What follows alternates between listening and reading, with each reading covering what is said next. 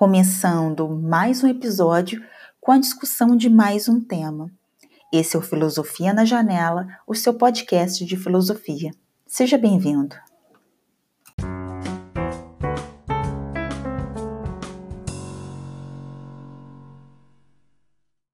Episódio, nós vamos conversar sobre a mitologia e a relação que as pessoas da antiguidade tinham com a mitologia. Todos os povos desta época, que a gente identifica como antiguidade, desenvolveram mitologias, desenvolveram um olhar sobre o mundo, desenvolveram maneiras de perceber, uma maneira de compreender o mundo. Então a mitologia, ela é um conjunto de mitos, um conjunto de histórias que visa explicar o mundo, que visa compreender as forças da natureza, as forças que regem a nossa vida, as nossas vontades, aquilo que é, a princípio, incompreensível na vida e no mundo. Muitas vezes as pessoas classificam a mitologia como religião. A mitologia era a religião dos antigos e eles acreditavam nesses deuses. Era muito mais do que isso. A mitologia era a base de pensamento. Tudo era explicado de acordo com a mitologia. A base de pensamento significa que todas as coisas, que o princípio estava na mitologia e o princípio todo está nessa explicação de mundo. Quando a gente classifica assim a mitologia e a religião, a gente tem a tendência de minimizar a mitologia, de colocar a mitologia num lugar à parte da vida. Por quê? Porque hoje em dia a gente lida assim com a religião. Muitas pessoas lidam com a religião de maneira desconectada da vida. Então as pessoas vão a uma reunião religiosa uma vez por semana, duas vezes por semana, e lá participam de maneira ativa naquilo que está acontecendo dentro da religião, seguem as regras, os ritos, as cerimônias, tudo o que está acontecendo.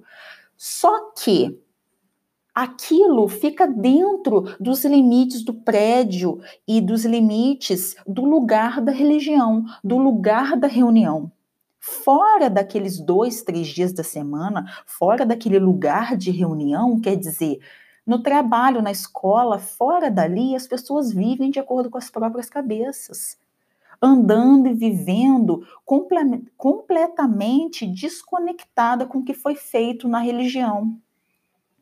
E isso também é um erro, porque a religião ela é uma maneira de ver a vida. A religião é uma maneira de entendimento do mundo. Uma pessoa religiosa é uma pessoa que vê a vida de acordo com a sua religião. A sua religião é como se fosse um óculos. E através deste óculos é que essa pessoa religiosa entende e vê a vida. É assim que deve ser. Acontece que a vida e durante aí séculos de existência e séculos de história, a gente foi desconectando a religião da vida. E quando a gente olha as pessoas da antiguidade e a gente aplica a mesma lógica de hoje em dia, nós estamos errando. Porque para eles, a mitologia não era uma religião, não havia um lugar de culto, não havia um momento de ritual, não tinha aquele momento da oferta, e ali é prestado culto, e ali feita oferta, depois as pessoas saem dali e vão viver. Não era assim. A mitologia era a base. Era mediante isso que eles entendiam a vida, era mediante isso que eles podiam explicar os acontecimentos. Como explicar o amanhecer? Como explicar a noite? Como explicar o amor? Como explicar as marés? Como explicar a cheia do rio? Como explicar e como saber a hora de plantar, a hora de colher? Como entender as nossas vontades? Todas essas forças eram personificadas nos deuses.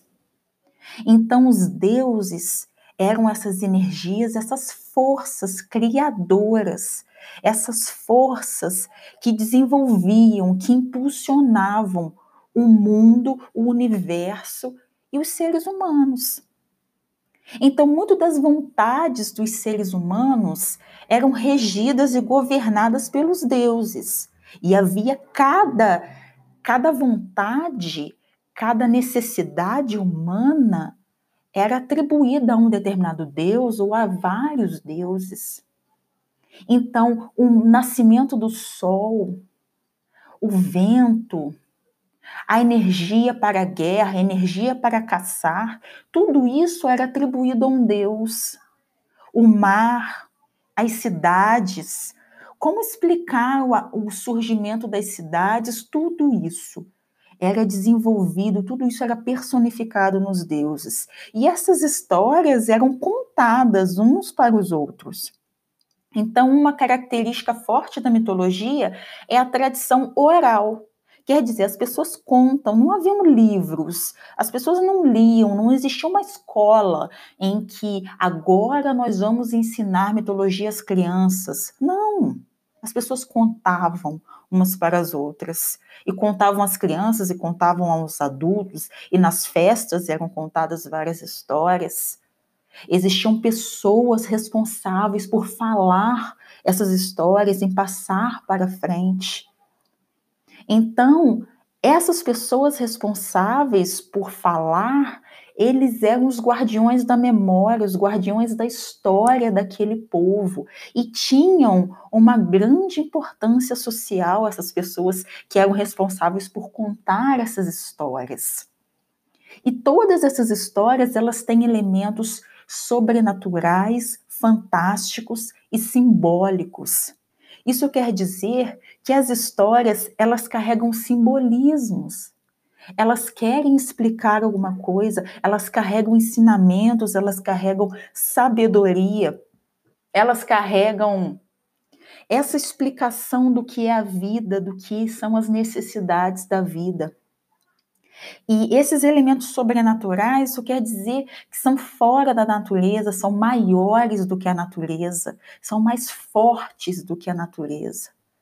Quando essas pessoas da antiguidade viam o sol, o sol é uma força muito grande. Por isso que em praticamente todas as mitologias o sol é um deus porque através do sol é que existe tanta vida, tantas coisas acontecem por meio do sol.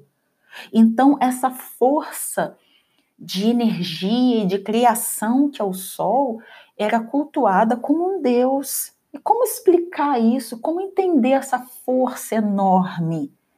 Através da mitologia. A mitologia, então, é esse conjunto de histórias, esse conjunto de histórias que visa explicar. Aqui no Brasil a gente também tem mitologia. A nossa mitologia é de origem indígena. Acontece que aqui a gente chama a nossa mitologia de folclore.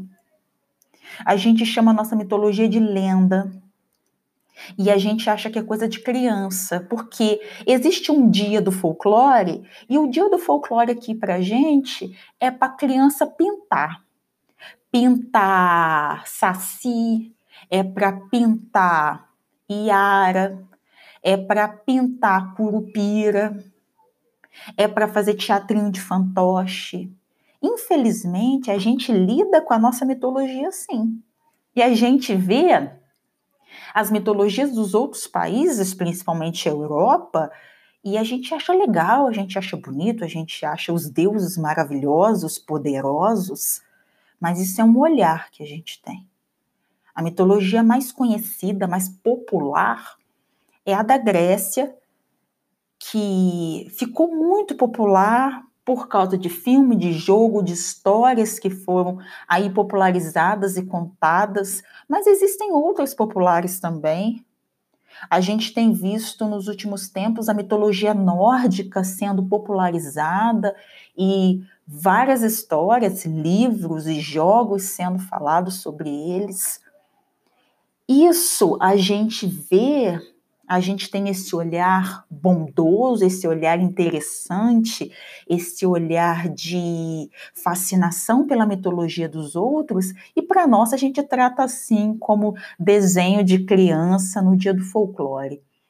Então, fica aqui também a reflexão de que maneira a gente trata a nossa própria mitologia, porque nós temos, nós temos muitos mitos, nós temos muitas histórias sobre a criação do mundo, nós temos também na nossa mitologia deuses importantes e poderosos que fazem nessas histórias, esses deuses fazem muitas coisas, têm uma ação muito grande então, fica para nós a reflexão também de como a gente trata a nossa mitologia e sempre pensando, a mitologia é a maneira de ver e de explicar o mundo.